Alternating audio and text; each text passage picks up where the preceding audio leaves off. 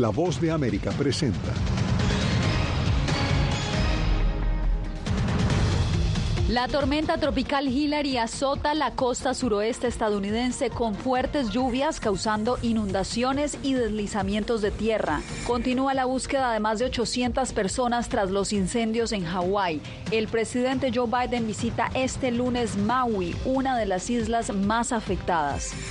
Guatemala ya eligió. Bernardo Arevalo gana en segunda vuelta la presidencia con el 58% de votos y Ecuador irá a balotaje en octubre para elegir a su nuevo jefe de Estado.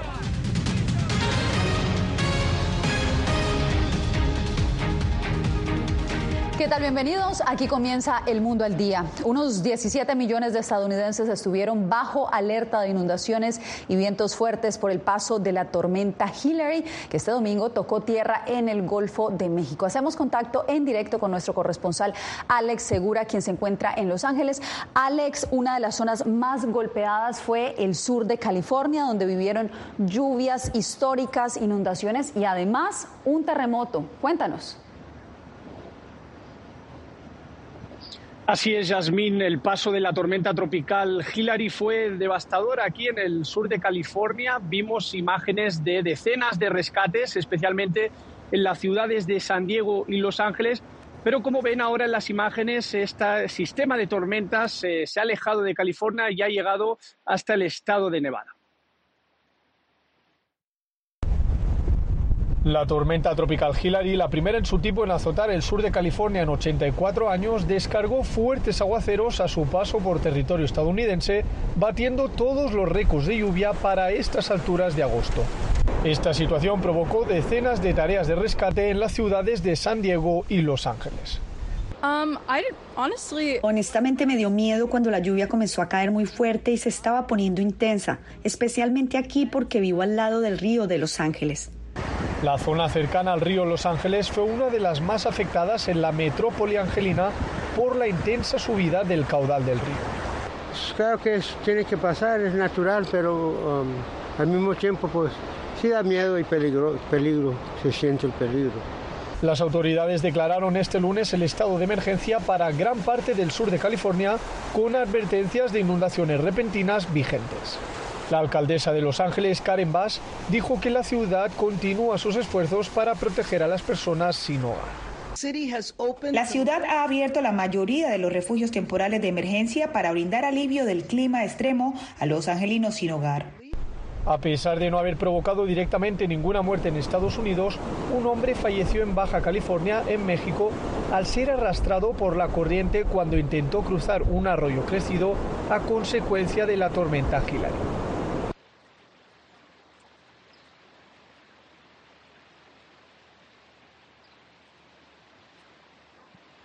Como ven en el, en el paquete que, que, compartimos, han sido unos, unas jornadas, unos días eh, bastante complicados aquí en California. Las últimas horas, sobre todo la última madrugada, cayeron demasiados litros en la región de Los Ángeles y también de San Diego. Y ahora, por suerte, eh, sí que es verdad que el sistema de las tormentas se ha desplazado ya hasta Nevada y, por lo que ven, el tiempo está mucho mejor aquí en el sur de California. Gracias, Alex. Y ahora vamos con información de Hawái, donde miles de familias buscan sobreponerse a la devastación que causaron los incendios forestales hace dos semanas. Alrededor de 850 personas continúan desaparecidas y hoy el presidente Joe Biden y la primera dama viajaron a Maui, la isla más impactada. Jacopo Luzzi nos trae el reporte. El presidente Joe Biden visita la isla Maui este lunes en Hawái para consolar a los sobrevivientes, mientras las autoridades intentan dar con casi 850 personas que siguen desaparecidas después de que unos incendios forestales catastróficos arrasaron la isla. Las llamas contenidas en más del 80% ya cobraron más de 110 vidas y han causado miles de millones de dólares en daños. Estos incendios forestales fueron los más mortíferos en Estados Unidos en más de un siglo. El mandatario en un comunicado prometió Sé cuán profundamente la pérdida puede impactar a una familia y una comunidad y sé que nada puede reemplazar la pérdida de una vida. Haré todo lo que esté a mi alcance para ayudar a Maui a recuperarse y reconstruirse de esta tragedia. El FBI ha localizado a más de 1.200 sobrevivientes y el gobierno ha movilizado en el terreno a más de mil efectivos federales para ayudar a la población local, además de asignar casi 10 millones de dólares en ayudas. Sin embargo, los residentes dicen que necesitan más. Necesitamos que el gobierno se centre en la salud mental, el trastorno de estrés postraumático, conseguir viviendas para las personas, financiar y ayudar a los familiares a recuperarse, restaurar su dignidad, permitirles enterrar sus familiares y amigos. Las autoridades aún intentan determinar las causas de los incendios, pero ya se han presentado varias demandas contra la compañía eléctrica Hawaiian Electric, alegando que cables eléctricos caídos provocaron el fuego. Jacopo Luzzi, Voz de América. Con un video grabado en español, el Partido Demócrata busca cautivar los votos de la comunidad latina en Estados Unidos. El mensaje llega a solo días del primer debate republicano, como nos informa Paula Díaz. Cada programa de Joe Biden es por alguien. Con una inversión de 25 millones de dólares, el Partido Demócrata lanzó una campaña de 16 semanas dirigida a latinos, enfocada en los logros de la administración Biden-Harris en temas económicos. Esta es la primera vez que una campaña de reelección presidencial en los Estados Unidos eh, lanza un ad buscando el voto latino, tratando de llegar a todos los latinos a lo largo y ancho del país en los estados claves para la contienda. Los demócratas han dicho que el voto hispano puede ser la diferencia en las elecciones del 2024 y por eso decidieron empezar temprano con anuncios que destacan la agenda económica del presidente Biden, la creación de empleos y la recuperación de la industria manufacturera estadounidense. La razón por la cual los, los demócratas en cabeza de, Joe Biden están utilizando el video es precisamente porque muchos estadounidenses parece que no perciben los, el progreso que ha alcanzado eh, Joe Biden hasta la fecha. Mientras tanto, el Partido Republicano señaló que el Partido Demócrata sigue equivocándose con la comunidad hispana, que por años ha desatendido a esta población y que los hispanos se alinean cada vez más con los ideales conservadores. No nos pueden vender la idea de que la situación económica está bien, cuando todos sabemos que estamos atravesando un momento económico gravísimo por culpa de esta administración y del Partido Demócrata. De manera que pues esto de tratar de engañarnos, de seguirnos engañando, esta vez no les va a funcionar.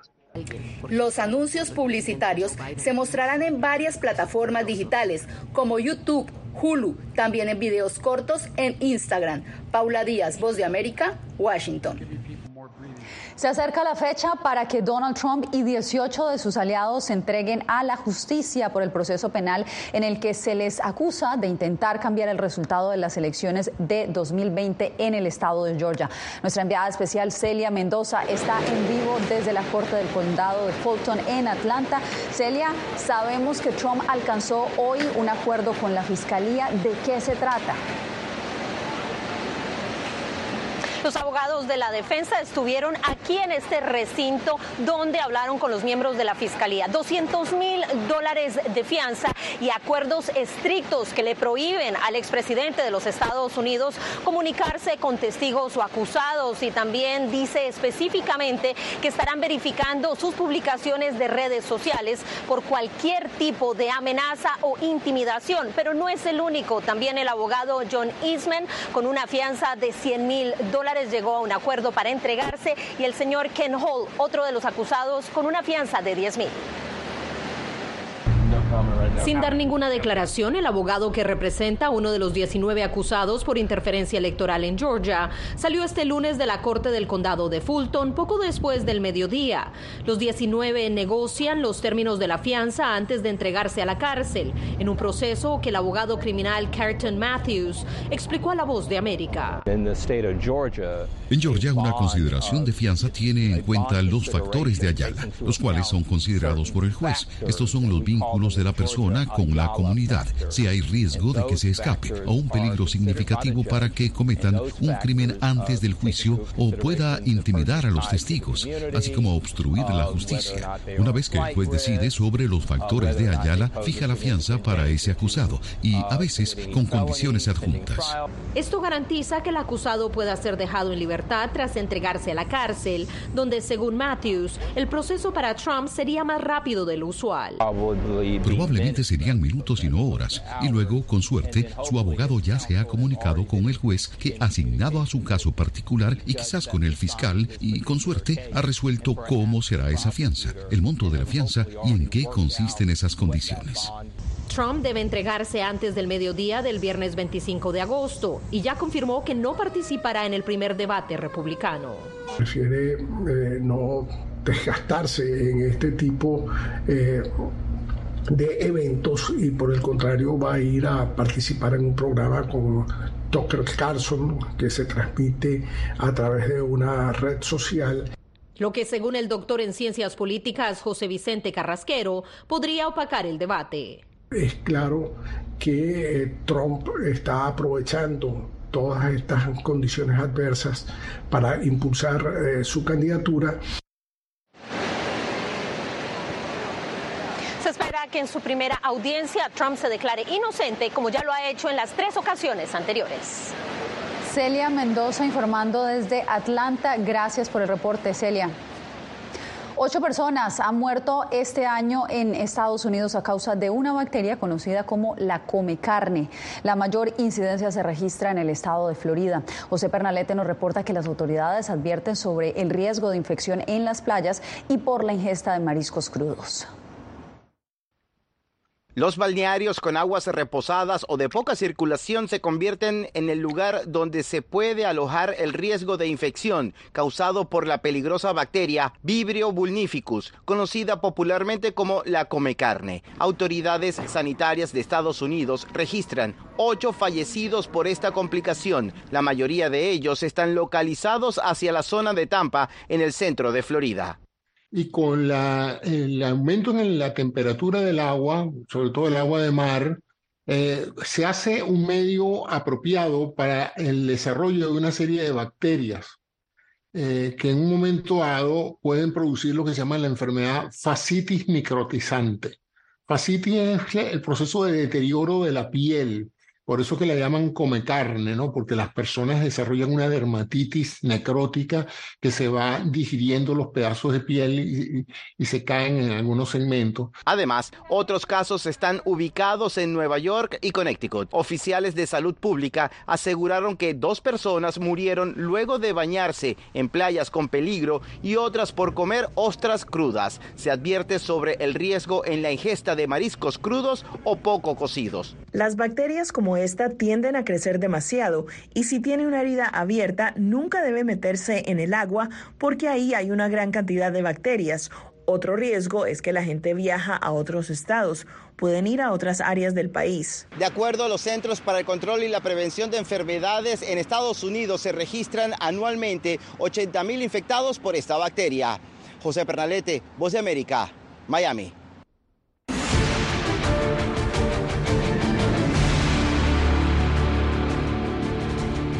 Los guatemaltecos ya decidieron quién será su nuevo presidente. Este lunes, con el 58% de preferencia, Bernardo Arevalo se perfila como el nuevo mandatario de Guatemala. Eugenia Sagastume nos da detalles de la jornada. Así concluyó la jornada del domingo después de conocer los resultados que dan la victoria a Bernardo Arevalo con más de 2,4 millones de votos ante 1,5 millones que dieron su confianza a Sandra Torres. En una conferencia de prensa, Arevalo agradeció el apoyo y reiteró su principal ofrecimiento.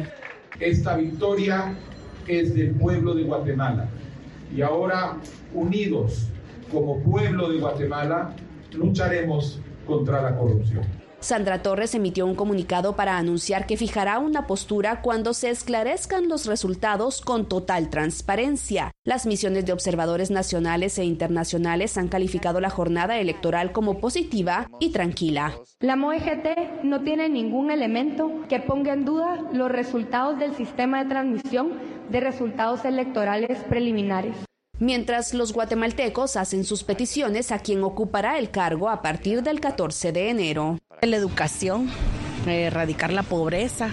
Por lo menos que nos bajen la canasta básica, que es lo que más eh, nos está afectando. Arevalo informó que platicó con los mandatarios de México y El Salvador, quienes están dispuestos a trabajar de forma conjunta. Además, refirió que aunque la investigación en contra de su partido continúa, están tranquilos porque han ganado la presidencia por decisión del pueblo de Guatemala. Eugenia Sagastume, Voz de América, Guatemala.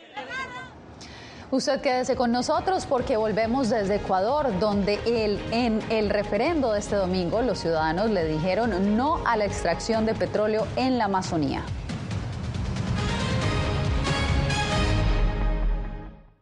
Hola, soy Yasmín López, periodista de La Voz de América y presentadora del noticiero El Mundo al Día. Informar desde la capital de Estados Unidos es uno de mis mayores logros. Desde Washington, D.C. tengo la oportunidad de llevarles a ustedes las voces que claman por la democracia y los derechos humanos. Transmitir esas expresiones y su diversidad es parte de mi compromiso con ustedes, porque en La Voz de América la prensa libre importa. En tiempos de cambios, cuando el mundo parece incierto y lo que escuchamos no refleja lo que vemos, verdad. A través de la pantalla de la Cuando nos cuentan solo una parte de la historia, perdemos la confianza. En momentos de crisis, nuestros sueños, esperanzas y deseos de un mejor mañana dependen de una prensa libre. En La Voz de América te traemos las historias que la gente se arriesga a ver. Conectamos el mundo lo unimos con la verdad.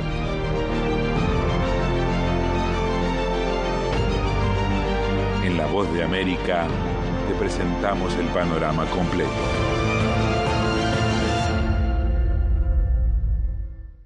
Soy Jacopo Luzzi, reportero de La Voz de América aquí en Washington, D.C. Ya sea informando desde el Capitolio, desde la Casa Blanca, cubriendo el impacto del cambio climático, el impactante tema migratorio, o subir en un avión y cruzar medio mundo para estar en el lugar de la noticia con la información precisa y veraz, este es mi compromiso como periodista. Un compromiso de vida profesional que comparto con ustedes, porque en La Voz de América la prensa libre importa.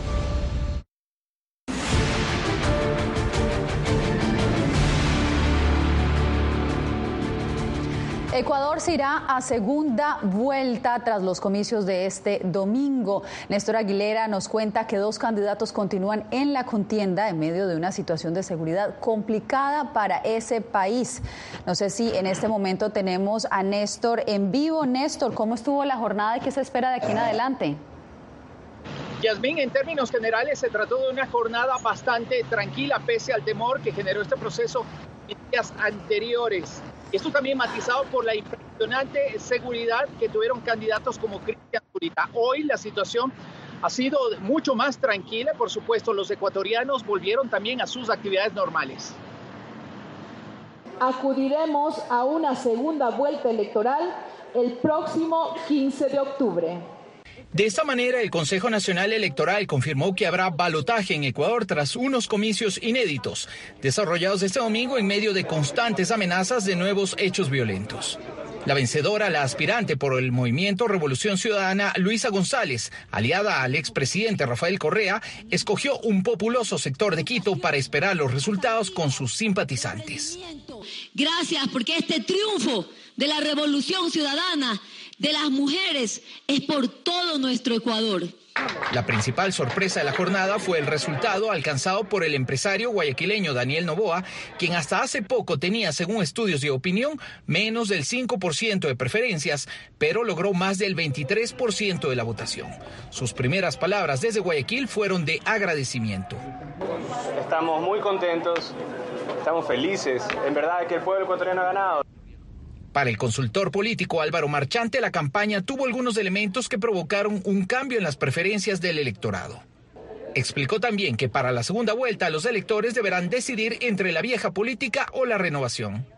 Ahora vamos a tener solo el ya lo hicimos del correísmo con hagámoslo de otra manera de Novoa. El próximo presidente del país andino gobernará sin mayoría en la Asamblea Nacional. Según datos preliminares, la principal fuerza será la Revolución Ciudadana, seguida del movimiento Construye, que apoyó al candidato Cristian Zurita, tercero en los comicios, y antes a Fernando Villavicencio. Néstor Aguilera, Voz de América, Quito.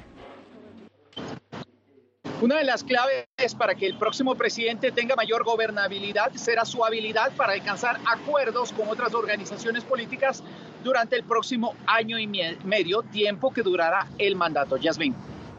Te agradezco, Néstor. Y en estos comicios de Ecuador también se hizo un histórico referéndum sobre la exploración petrolera en el Parque Nacional Yasuní, una zona de la selva, una parte, sí, una área de la zona de la selva amazónica protegida desde hace más de 30 años. Los electores finalmente votaron para detener estas operaciones, como nos informa Adriana Núñez Rabascal desde Quito.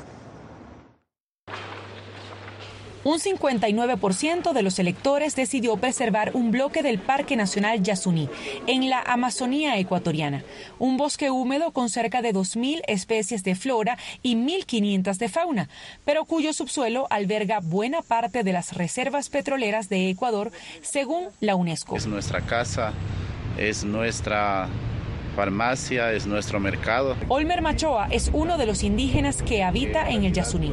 Asegura que la actividad petrolera podría contaminar los ríos y selvas donde se desenvuelven. La parte de la gente indígena sobrevivimos nosotros de la, de la caza y la pesca que es, es, el sustento para la familia. Pero detener el proyecto tendrá un impacto económico en un país cuya principal fuente de ingresos es el crudo. Un campo que está en explotación y que produce 57 mil barriles por día, 1.200 millones de dólares al año según los valores explotados y exportados el año 2022. Entonces, verdaderamente eso genera un, un vacío que hay que ver cómo se llena y no hay muchas alternativas.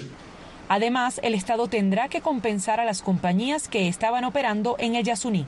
Desmontar esas facilidades no va a costar menos de 400 millones de dólares. La ciudadanía también votó por prohibir la minería en la región del Chocó andino, cuyos ríos proveen el agua que se consume en los hogares del noroccidente de la capital ecuatoriana. Adriana Núñez Rabascal, Voz de América, Quito. Cuando regresemos, la flora y fauna del desierto de Arizona está en peligro. Les contamos por qué al volver.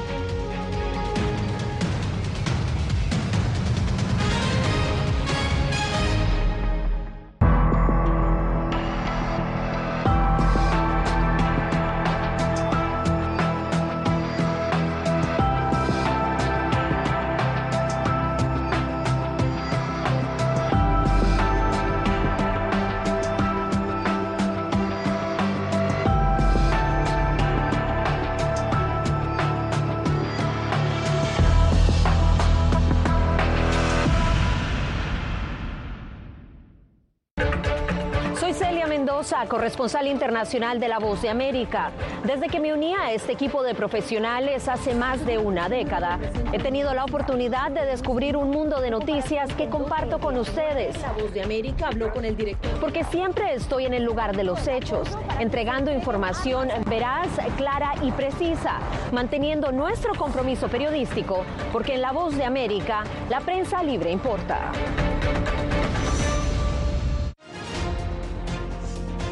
Actualidad. Que la inteligencia artificial va a estar presente en nuestro día a día. Intentan sacarse de encima a trabajadores.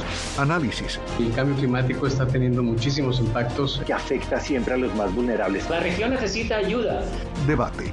Proteger a las escuelas con armamentos. Es una total eh, ridícula, es algo inverosímil. Con la información más allá de los titulares. Todas las semanas por La Voz de América. Desde Washington, le saluda Gonzalo Abarca. Hola, soy Oscar Ortiz Barahona, corresponsal La Voz de América. Ser La Voz de América desde Honduras me permite conectarme con todos ustedes, nuestras audiencias en todos los países del continente, ofreciendo información veraz sobre los temas que más te impactan. Honduras y los Estados Unidos han ejercido labores humanitarias de 40 viviendas desde perspectivas humanas y con base en hechos te informamos para que seas tú quien formes tu propia opinión, porque La Voz de América, la prensa libre, importa.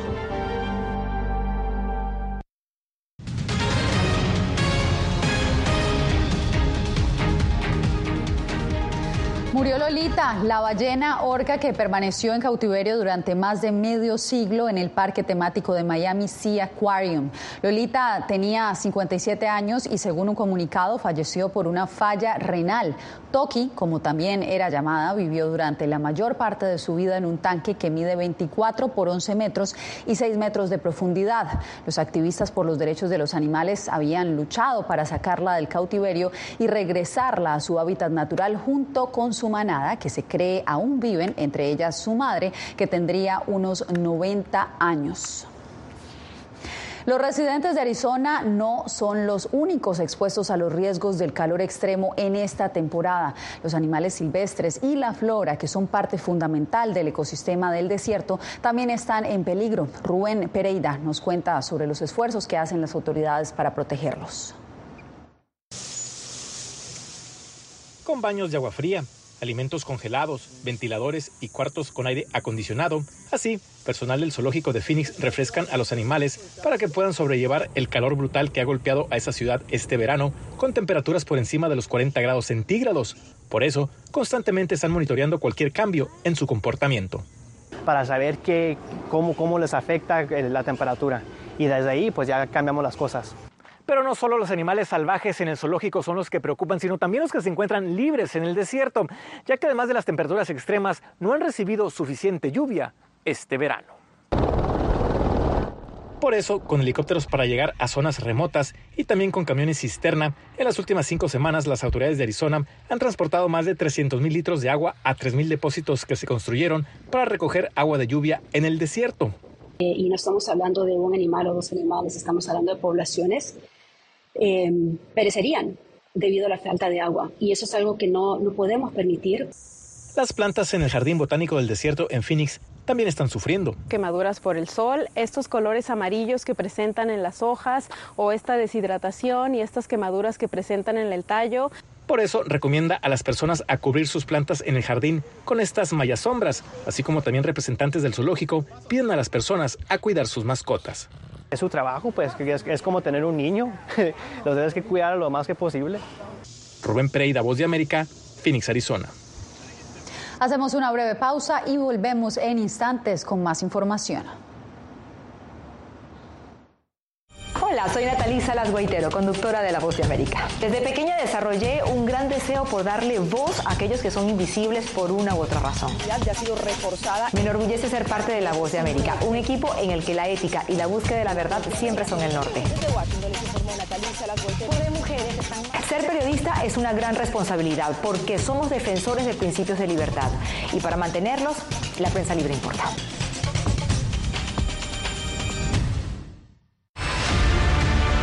No concibo una democracia sin, sin periodistas. El libreto manda a un conflicto constante con la prensa independiente, con los medios de comunicación. Periodismo, la prensa libre importa, una coproducción de La Voz de América con nuestras afiliadas en la región.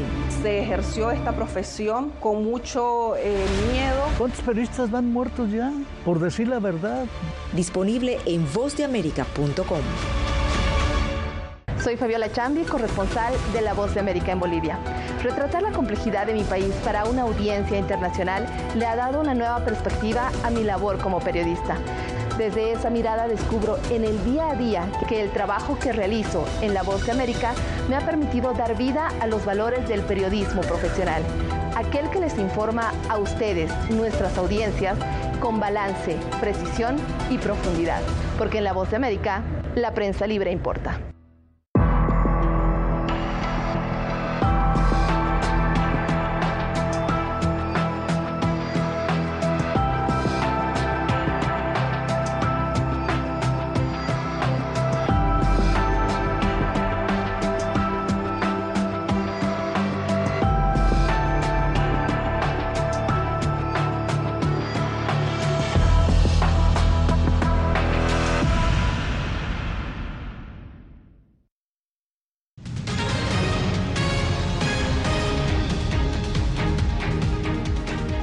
Cerramos esta emisión desde España, donde un día después de la derrota a Inglaterra en la final de la Copa del Mundo en Sydney, con un marcador de 1-0 gracias a un gol de Olga Carmona, los españoles celebran la histórica victoria de la selección femenina de fútbol. Con esto nos despedimos por hoy. Soy Yasmín López. Los espero mañana en una nueva emisión del Mundo al Día.